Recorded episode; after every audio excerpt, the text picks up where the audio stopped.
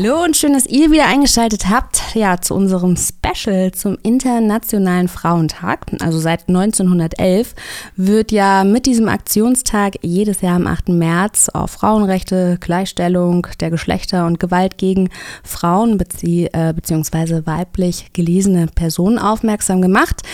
Frauentag wird ja auch Weltfrauentag oder feministischer Kampftag genannt. Zoe, ähm, wie heißt das denn bei dir?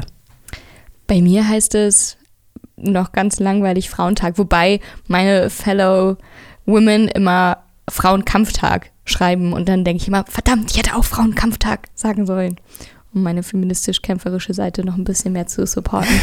Wie heißt es denn bei dir? Äh, bei mir heißt es tatsächlich auch feministischer Kampftag, auch wenn du hast die längste Variante gewählt.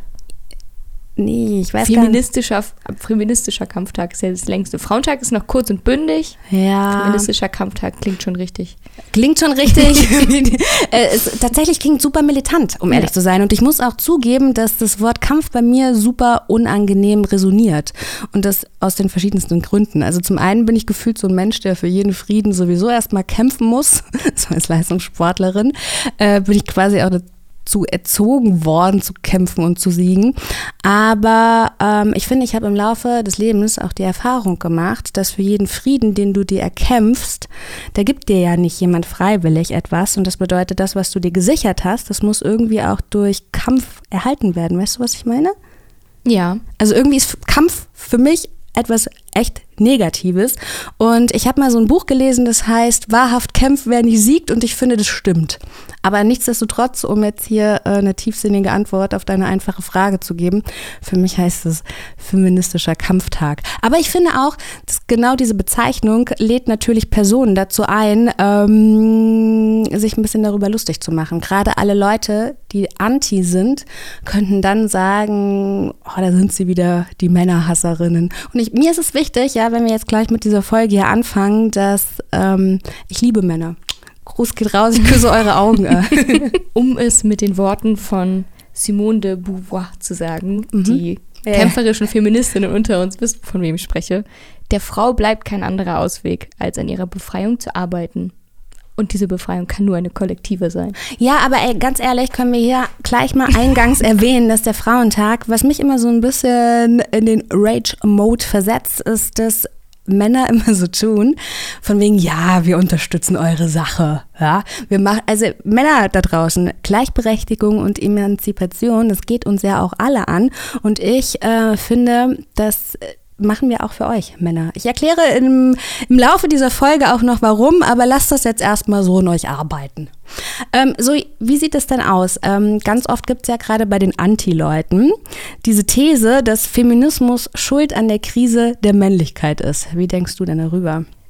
Also Krise der Männlichkeit, da frage ich mich direkt, welche Krise meinst du damit so die Männlichkeit, der große, starke Versorger, der sich um die Familie kümmert, dieses Bild steckt in der Krise oder was genau von der Männlichkeit? Du bist gar ich muss mal kurz meine männlichen Freunde anrufen, fragen so, hast du gerade eine Krise?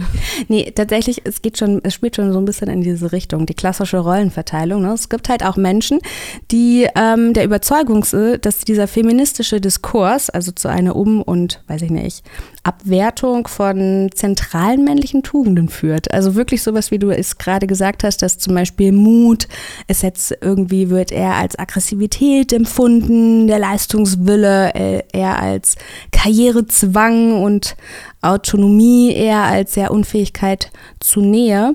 Und genau, also das, ich will das auch gar nicht herunterspielen. Ne? Also ich kann mir schon vorstellen, dass da, wo man heteronormative Strukturen aufbricht, Rollenbilder natürlich ins Wanken geraten und dass diese. Weil sie dann plötzlich keinen Sinn mehr ergeben. Ich finde es total schön. Also ich weiß natürlich schon so ein bisschen, worauf du damit anspielst. Und ich habe so ein paar männlich gelesene und die sich auch als selber hetero Männer identifizieren, äh, Freunde in meinem Freundeskreis, bei denen das total zu einem positiven Effekt sorgt, weil die nämlich eigentlich super sensible Menschen sind und diese Sensibilität zulassen können. Und das wäre für die vor ein paar Jahren noch problematisch gewesen oder halt überhaupt gar nicht so in den, ja, in ihr, ihr Leben leben könnten. Und das sind, die sind die ruhigsten und sensibelsten Menschen, die ich kenne, was ja sonst immer so weiblich gelesene Eigenschaften gewesen sind. Und das finde ich total schön, dass sie nicht mehr in diese extreme Form der Männlichkeit gepresst werden und halt ihrer total soften Seite Platz lassen können. Ja, ja, voll. Deshalb sage ich, ne? Also Frauentag geht nicht nur äh, uns Frauen etwas an, denn ich glaube eben auch Männer leiden super häufig auch unter den Erwartungen, die sie durch das Rollenbild aufgedrückt bekommen. Ne? Also ich meine, von wegen, du musst stark sein oder so, ist ja jetzt echt auch nur ein Beispiel dafür.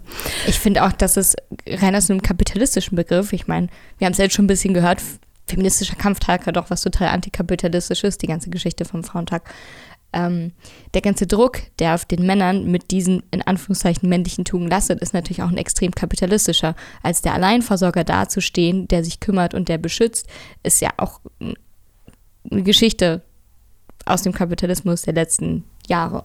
Ja, und dieser, diesen Druck auch irgendwie nicht mehr auf den Schultern zu haben.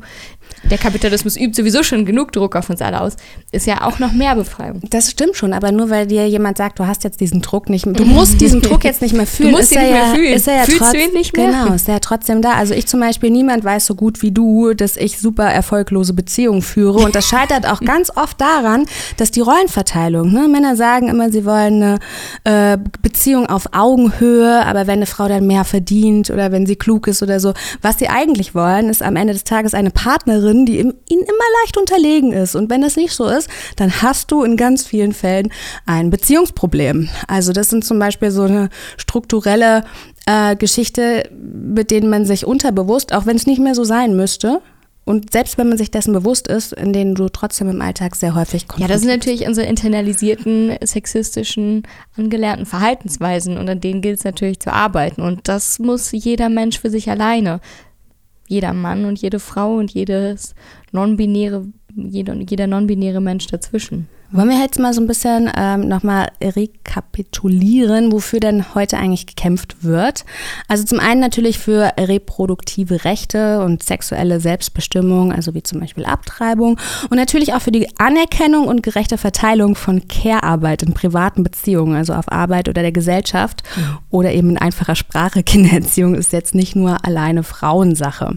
Außerdem kämpfen wir natürlich gegen die Vielschichtigkeit patriarchaler Gewalt gegen Flinter-Personen Vielleicht auch hier nochmal ganz kurz eingeschoben, was Flinter bedeutet, also Frauen, Lesben, Interpersonen, nicht-binäre Personen, Trans- und Agenda-Personen.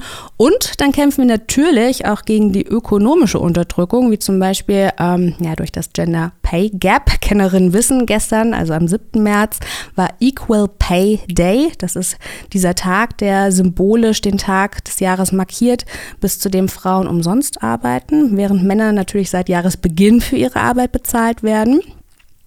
Und ähm, das ist jetzt auch nur so ein Beispiel in der bodenlosen Ungleichheit, denn mit dem Pink Tax habe ich jetzt noch gar nicht angefangen. Zoe, was ist denn das Pink Tax? Pink Tax, ähm, das ist das, dass Frauenprodukte oder Produkte, die für Frauen gemacht worden sind, einen höheren Steuersatz haben als Sachen für Männer. Und ich glaube, Tampons, da gab es ja vor ein paar Jahren die große Debatte drum, mhm. dass die nicht mehr als ähm, Luxusartikel besteuert ja, ja, genau. wurden, mhm. sondern als notwendige Hygieneartikel. Und das ist natürlich ein extremer Unterschied. Ich glaube, Jetzt musst du mir helfen. Die Steuern für Luxusartikel liegen, bei, liegen im zweistelligen Bereich. Ja, ja, genau. Ich glaube, es ging um den Steuersatz von 9 und 7 Prozent oder genau. so, aber ich weiß es jetzt auch nicht genau. Ja. Mhm. Das wäre jetzt nur ein Beispiel. 19, oder ganz klassisch wird auch, glaube ich, immer gerne das Beispiel mit Rasierern genannt, dass ein Rasierer, der schwarz ist und für aber das eine männliche Gruppe auch. gemacht wurde günstiger gegebenenfalls ist. günstiger ist und einer, der rosa ist mit Glitzer. Ja, aber ist ja tatsächlich so, dass wenn du das äh, Produkt für Männer kaufst, dass du dann auch immer ein bisschen sparst. Geh ins DM, kauf dieselben Produkte aus dem Männerbereich und du siehst, du kannst wahrscheinlich am Ende des Tages, wahrscheinlich ist es noch ein Zehner oder so, den du je nach Einkauf sparst. Ja. Und das gibt es natürlich auch bei unserem Lieblingsthema, den Clubs. Wie elegant du jetzt hier äh, in die Clubkultur geslidet mhm. bist, Zoe. Die sind ja bekannt dafür, jedes mehr oder weniger jedes gesellschaftliche Ereignis auch zu einer Party zu verarbeiten. Jeder Feiertag wird genutzt, um, ein, um eine passende Party dafür zu veranstalten. Und da habe ich mich jetzt auch über den Frauentag gefragt, meinst du, es geht tatsächlich immer um den Pathos, statt nur um die Partei. Naja, gut, aber das ist ja so ein, den Aufhänger, den hast du ja aus Marketing, strategischer Sicht immer, dass du aus allem ein Happening machen musst. Also da wird jetzt jede Eventagentur, äh, jeder Event-Promoter wissen, wovon ich spreche, wenn du einen Aufhänger ungenutzt lässt, your fault. Ja, klar, aber das ist gerade natürlich bei so politischen ja. Themen immer so die Frage, mit wie viel Nachhaltigkeit das passiert. Und jetzt schaust du dir die Events an, die angeboten werden und die Line-Up strotzen natürlich nur so von Flinter-Personen und da gibt es eigentlich kein Line-Up, was äh, mindestens über 50 Prozent ein Flinter-Booking hat, wenn nicht sogar mehr. Oder natürlich gleich die ganze Veranstaltung nur unter dem Frauenkampftag veranstaltet. Aber ich weiß nicht, wie unbedingt nachhaltig das ist, wie auch nachhaltig das vielleicht Bookings beeinflusst. Ich überlege halt auch so, ob das vielleicht so ein bisschen die das, ja. ja, aber es ist ja ähnlich wie beim Greenwashing. Ja. Ne? Also, dass du. Aber dann, dann, dann fokussierst du sozusagen all diese Energie in einen Tag und danach ist wieder egal. Zumindest habe ich bei manchen Events mhm. oder VeranstalterInnen so ein bisschen das Gefühl, dass sie dann ihr Soll getan haben oder es zumindest denken. Ach so, dass du mhm. denkst, okay, das machen wir jetzt nur zum Frauentag. Also wie die ganzen Medien, dass sie sagen, oh, Frauentag, also da macht man eine Aktionswoche genau. und ansonsten genau. die restliche Zeit gar Da gibt man sich jetzt richtig doll mhm. Mühe, da ist mhm. jetzt die ganze mhm. Aufmerksamkeit da, mhm. Mhm. aber das ist dann halt auch schnell wieder verpufft in den folgenden Wochen danach oder zumindest ist es dann nicht mehr so an der Tagesordnung, sich damit zu beschäftigen und aktiv daran zu arbeiten, dass es auch Veränderungen gibt. Ja, total. Ich meine, dieselbe Frage könnte man sich jetzt ja auch stellen, äh, wie sinnhaft ist so ein Aktionstag? Ne? Ich sage jetzt in Berlin und auch seit diesem Jahr in MacPom ist es ja ein Feiertag. Ich persönlich finde, ähm, also wie nachhaltig sowas ist, das weiß man natürlich, wird die Zeit zeigen. Ne? Ich, äh, ich, vergleiche das auch ganz gerne mit dem 1. Mai. ja, ähm, kann man natürlich für Arbeitsrechte nutzen, man kann es aber auch dazu nutzen, auszukatern. Dann ist der Sache an sich nicht so viel geholfen. Aber ich finde es erstmal schon schön, dass es die Möglichkeit gibt, gibt. Denn an so einem Feiertag, den könnte man natürlich dazu nutzen, sich zu verbinden und weiß ich nicht, wie du eben auch schon gesagt hast, politische Anliegen kollektiv vorzutragen oder voranzubringen. Ich fände es schon wichtig, dass man das hat, aber es ist auch immer so eine Frage, wie es dann eben umgesetzt wird. Wie mhm. siehst du das denn? Also ich finde es eigentlich, in meiner Bubble ist ja lustigerweise der Frauentag jetzt in den letzten vier Jahren ist, also richtig präsent, seitdem er halt Feiertag ist. Ne? Und auch seitdem habe ich erst das Gefühl, dass er medial mehr aufgearbeitet wird und dass halt entsprechend äh, wichtige Stimmen auch gehört werden können. Mhm. Von daher da habe ich schon das Gefühl, dass es produktiv sein kann. Allerdings genau aber halt auch mein Bedenken darin besteht, was ich gerade meinte, dass vielleicht diese Energie an diesem einen Tag verpufft. Dadurch, dadurch, dass man sich an diesem einen Thema an dem einen Tag so ab abarbeiten kann, ist es dann halt natürlich auch kein Aufreißer mehr in den nachfolgenden Wochen, mhm. Monaten mehr wert. Aber wie könnte man das denn dann besser gestalten? Also, das, das halt ist ja nur, ich glaube nicht unbedingt, dass es so unbedingt so sein muss. Das ist eher so eine persönliche Sorge, gerade eben bezogen auf Pinkwashing und Greenwashing, mhm. wo du natürlich gerade, wenn das aktuelle Themen sind, die in der Gesellschaft viel diskutiert werden, dass, an denen sich dann halt medial einfach abgerieben wird und Konzerne natürlich genau das auch einfach für aber, sich nutzen. Aber es kann natürlich auch so sein, dass am Anfang das wirklich nur so ein Aktionstag, eine Aktionswoche ist, aber nichtsdestotrotz durch dann kommt es ja ins Bewusstsein. Und wenn es steht, von Jahr zu Jahr ins Bewusstsein kommt, dann verankert es sich auch in einer Lebenswirklichkeit, was natürlich dann dazu beitragen kann, nachhaltig, dass sich so ein Umdenken, ist ja selten so, dass sich das von heute auf morgen komplett manifestiert. Natürlich. Und es kann zumindest der Initiator für wirklich nachhaltige Veränderung sein. Ich denke das auf jeden Fall. Also ich denk, finde schon oder ich hoffe das natürlich auch innigst, äh, dass das was Produktives mit sich bringt, auf jeden Fall. Und ich selber bilde mich tatsächlich an solchen Tagen auch weiter, weil auch mein Feed natürlich überschwemmt ist mit Informationen und man lernt nie aus. Ich habe heute mehrere Fakten wieder neu gelernt oder mich belehren lassen müssen auf eine gute Art und Weise. Von daher ist es schön, dass ich natürlich auch mit als Mensch, der sich sowieso mit dem Thema viel beschäftigt, an solchen Tagen in Anführungszeichen überschwemmt werde mit einer Welle an Informationen, die mir vielleicht doch noch gar nicht alle bekannt waren. Und das finde ich was Gutes. Ja, ja, total. Was war denn das größte Learning des Tages heute oder das span der spannendste Fakt, wenn du sagst? Also meine Bubble hat mich auch überschwemmt. Ich zum Beispiel äh, fand es ganz spannend, das wusste ich vorher nicht. Ich habe mich für das Thema PrEP schon länger interessiert. Also für die Leute, die PrEP jetzt nicht kennen, das ist ein Medikament gegen HIV. Ähm, Gerade meine Freunde also ne, aus dem ähm, Gay-Bereich, die bekommen dieses Medikament gratis auch von der Krankenkasse. Und ich habe mich einfach mal bei meiner Gynäkologin informiert, ob ich das auch nehmen könnte. Und sie war so uninformiert. Also das nimmt man zur Vorsorge, damit man nicht so ein hohes Risiko Genau, hat, damit man sich nicht HIV anzustecken. Mhm, Ne? Genau. Und ich finde, im sehr sexpositiven Berlin ist es ein super sinnvolles Medikament. Und genau, und dann konnte meine Gynäkologin mir weder sagen, ob ich als Frau das auch nehmen darf. Sie hat auch gesagt, ich muss es auf jeden Fall bezahlen, was auch schon wieder super diskriminierend ist. Mm, Und ich habe heute, ähm, ich habe das Magazin vergessen. Auf jeden Fall ging der Artikel darum, dass PrEP nämlich ähm, ursprünglich sogar als Medikament entwickelt wurde, um weiblich gelesene Personen ähm, vor, also einfach als HIV-Schutzmethode. Und Frauen können das durchaus quasi verwenden. Und das war für mich das wichtigste Learning des Tages. Also ich heute. glaube, das ist tatsächlich auch das überraschendste Learning für mich heute, weil Ja. mich das so sehr überrascht hat. Ich bin mit Prep in Anführungszeichen vertraut, also ich wusste, dass es das gibt, aber natürlich auch noch gar nie tatsächlich selbst darüber nachgedacht habe, ob das für mich in Frage kommt oder ob es vielleicht auch einfach einen Bedarf bei weiblich gelesenen Personen und Flinter-Personen gibt, ne? Auch mal an die ganze Trans-Community gedacht. Ja, ja, total. Also von daher, das war so für mich. äh, Und da kann, das hat mir dann auch wieder gezeigt, ähm, er hat mich natürlich auch für super reflektiert und mega aufgeklärt. und dann musste ich so lachen. Dann haben wir gedacht, nein, Jessica, siehst du, wieder was dazu gelernt. Also das, also gerade auch Verhütung ist ja mega Frauensache. Ja, die, das gesamte Medikamententhema. Da gibt es ja immer wieder große Neuentdeckungen, weil ganz viele Medikamente ja gar nicht an äh, weiblichen ProbandInnen in der Größe durchgeführt werden, dass dann erst Jahre später irgendwelche Nebenwirkungen bei Frauen entdeckt werden, die halt in den Zulassungsstudien gar nicht richtig aufgezeigt wurden, weil Studien an Frauen viel teurer sind und deswegen halt gar nicht immer in dem Umfang gemacht werden. Aber ja, mit dem kommen Thema wir Verhütung, ne, wir fast schon wieder in der Clubkultur angelangt. Medizin, Verhütung, ganz nah dran. Ähm, zumindest wieder auf jeden Fall zurück in der Musikbranche. Da gibt es ja auch regelmäßig interessante Studien. Zum Beispiel ist jetzt ähm, eine über Popkultur und die Verteilung von MusikerInnen der Popkultur rausgekommen, beziehungsweise die ist schon von ein bisschen älter, da geht es um die Jahre 2012 bis 2020.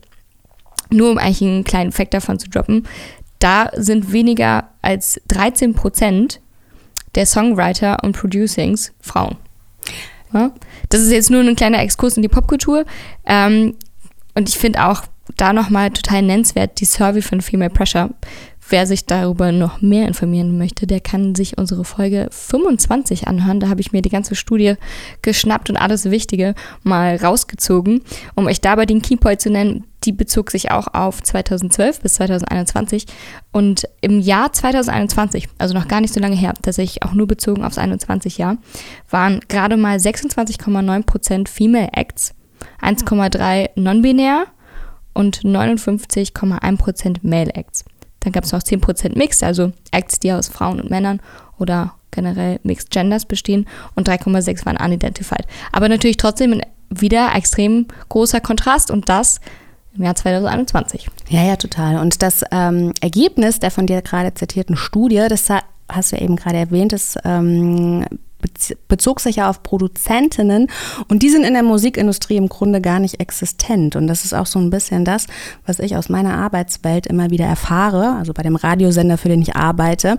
Da haben wir jedes Woche die Neuerscheinungen und dann wollen wir natürlich gerne die Arbeit von Frauen, wir wollen der gerne mehr Sichtbarkeit verleihen, stellen aber auch immer wieder fest, dass es zwar Sängerinnen gibt, aber Produzenten, die sind tatsächlich fast gar nicht vorhanden. Und weißt du, was ich deshalb gemacht habe, Zoe?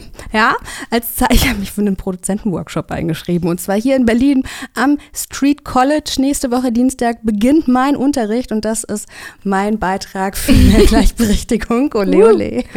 Ich bin ja jetzt auch wieder regelmäßig in der Musikschule und lerne ein neues Instrument. Dann können wir einfach bald eine Band aufmachen. Ja, das wird so super. und ich unsere Jingles selber produzieren. Alter, ich produziere dich, ich bringe dich ganz groß raus. ja, mein einziger Beitrag sonst für die Gleichberechtigung war, Männer immer so niveaulos anzubaggern, wie sie sonst Frauen angebaggert haben. Das war nicht immer lustig. Ich wollte einfach nur Den den, Cringe zurückgeben. ich wollte einfach bloß den Blick sehen von Männern, wenn du sowas sagst wie, ich bin, ich bin zwar kein Zauberer, aber in der Kiste wirst du zerlegt. Ja, ähm, genau, also jetzt auch als Produzentin am Start. Zoe, hast du denn schon mal Nachteile erlebt oder vielleicht, weiß ich nicht, mit Vorurteilen umgehen müssen, weil du eine Frau bist, also so gerade im Nachtleben? Ich glaube, darüber haben wir schon so oft gesprochen. Ich will jetzt auch gar nicht lange mein Leid klagen, aber ich könnte, wenn ich wollte, ähm, klar andauernd. Also das geht auf der einen Seite los bei Machtstrukturen, ne, dass ich ähm, in meiner Arbeitswelt dann doch auch immer von männlichen Führungspositionen umgeben bin. Und ich habe jetzt selber zwar das Glück, in der Führungsposition zu sein, aber alle Menschen, die mir überlegen sind, sind halt doch immer Männer leider. Und das ist schon etwas, was meinen Arbeitsalltag ganz häufig beeinflusst hatte, weil du natürlich andere Debatten führen musst und andere Konzentrationen auf Problematiken gelegt werden.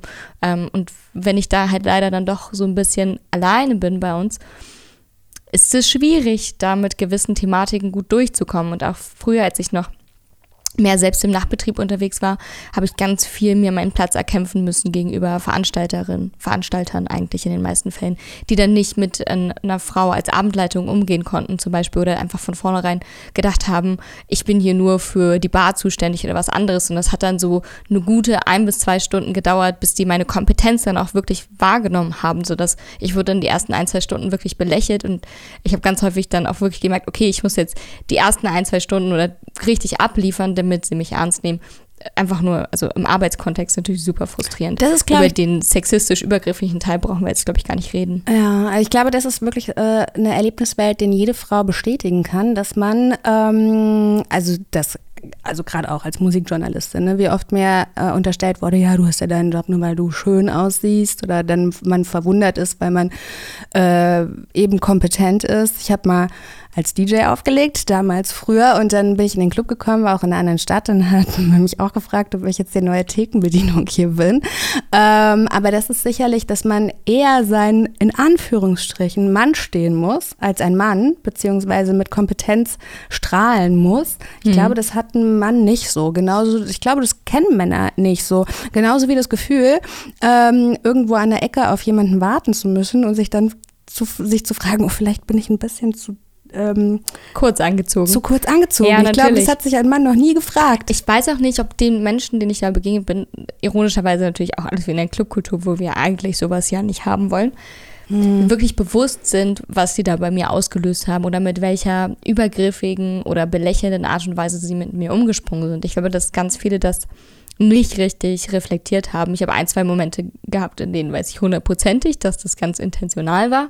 Aber ich glaube, die meisten wussten das nicht. Ne? Die kommen rein und anstatt, dass ich als Abendleitung an Anführungszeichen direkt erkannt wurde, wurde zu meiner männlichen Barperson gegangen, die eindeutig mit einem Thekenaufbau beschäftigt war und gefragt, ob sie hier die Abendleitung ist, während ich ganz eindeutig mit mehr Aufgaben beschäftigt war, die normalerweise typisch für eine Abendleitung sind. Mir das aber andersrum, wenn ich mal hinter der Bar stand und meine männlichen Kollegen Abendleitung gemacht haben, nie so passiert ist. Da kam nie jemand zu mir und hat mich direkt hinter der Bar gefragt, ob das denn jetzt mein Job sei. Und ich weiß nicht, ob das wirklich so intentional in Anführungszeichen boshaftig sexistisch war oder ob das einfach weil sie selber verwundert sind, weil das halt auch noch nicht so unbedingt die Gegebenheiten war. Hm. Was mich jetzt so ein bisschen traurig macht, ist tatsächlich dieser, also ist überhaupt gar kein Fun-Fact, aber allgemein hält sich ja der Glaubenssatz, dass wir nur noch so 100 Jahre brauchen, bis die Gleichberechtigung erreicht sei. Doch laut einem, Was kommt zuerst? Der Klimawandel oder die Gleichberechtigung? Wow, ey, richtig dystopisches Weltbild. Äh.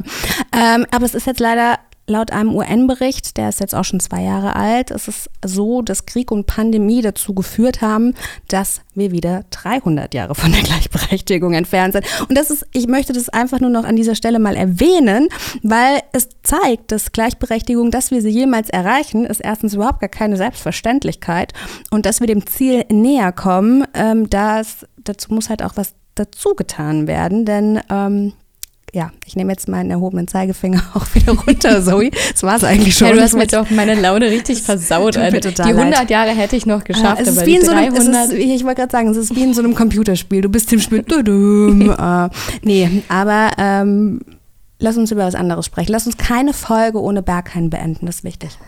Wir müssen machen, worin wir gut sind. Wir haben in der letzten Folge ja schon kurz angeschnitten, dass das Berghain am 7. März auf den 8. März, also heute von der Nacht auf den Frauentag, sein Flinter-Only-Line-Up-Veranstaltung macht, beziehungsweise die Veranstaltung heißt Erste FC Girls United. Das ist hoffentlich für die meisten klar, dass es eine Anlehnung an den äh, FC Snacks ist. Wir haben in der letzten Folge uns gefragt, ob die Türpolitik auch das Frauenthema so ein bisschen mit beachtet. Also ob es ein Flinter-Only-Entrance sein wird. Und da wurde ich leider enttäuscht. Ähm, ist es nicht. Stand direkt oben hm? unter dem Lineup von wegen All Genders Welcome und No Dress Code. Prinzipiell bin ich mit beidem normalerweise total d'accord. Ja, okay. Nichts, was mich normalerweise stört, aber ich finde es tatsächlich so ein bisschen eine verpasste Chance. Findest du schade? Also ich tatsächlich bin auch, um ehrlich zu sein, jetzt hier nochmal Bashing, um ganz viel Raum für Bashing zu geben.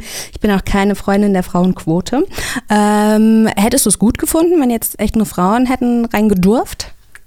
Ja, so ein bisschen schon, ähm, weil es das ja auch nicht unbedingt in Clubs generell in Berlin bisher so gab. Dafür gibt es aber gerade beim Berghain den FC Snacks United, mm, der okay, Man ja. Only mhm. ist. Mhm. Und mhm. gerade weil die namentliche Anlehnung ja auch da ist, bin ich vielleicht auch falscherweise davon ausgegangen, dass man natürlich ein bisschen ähnliches Konzept verfolgt. Mhm. Ich meine, warum sonst auch die super namentliche Anlehnung? Und dass es dann halt gar nicht gemacht wurde, finde ich so ein bisschen schade. Mhm. Ich hätte es auch einfach gerne mal gehabt, nur in einem Laden mit Flinterperson zu sein hat man nicht so unbedingt die Chance dazu. Ich habe zwei Vermutungen, warum es vielleicht nicht gemacht wurde. Meine erste Vermutung ist, vielleicht ist dieses Man Only auch einfach so überholt, dass sie das nicht nochmal reproduzieren in weiblich. Mhm. Weißt du? Weil Man Only Entrance ist halt nur in der binären Welt irgendwie okay und da man sich ja langsam davon löst, ist es sowieso schon ein bisschen problematisch. Und ich weiß auch von einigen Transpersonen, die Probleme hatten, bei der Snacks reinzukommen. Und dann merkt man halt schon wieder, wie problematisch so ein Man-Only-Entrance ist, ne? Und dann hat man sich gedacht, um so eine Problematik nicht auf die mhm. nächste Veranstaltungsreihe zu übertragen, lässt man es halt gleich von Anfang an weg. Ja, also ich bin Vermutung. so, ich bin ohnehin ein Fan von Gemeinschaftlichkeit, von daher hat es mir eigentlich ganz gut gefallen. In 14 Tagen, da reden wir über was, Zoe? Erzähl's uns, komm. Es gibt einen neuen Club. Man glaubt es gar nicht, oder? Man, immer sterben sie Keine alle Mall, weg, kein Coworking Space. Kein Aquarium. Nein, es gibt einen neuen Club in der Stadt. Genau, und über den M01, M1, M01, M01. Ist, ist, die, ist die Null wichtig, ja? Ob die Null wichtig ist oder nicht, das erfahrt ihr in 14 Tagen.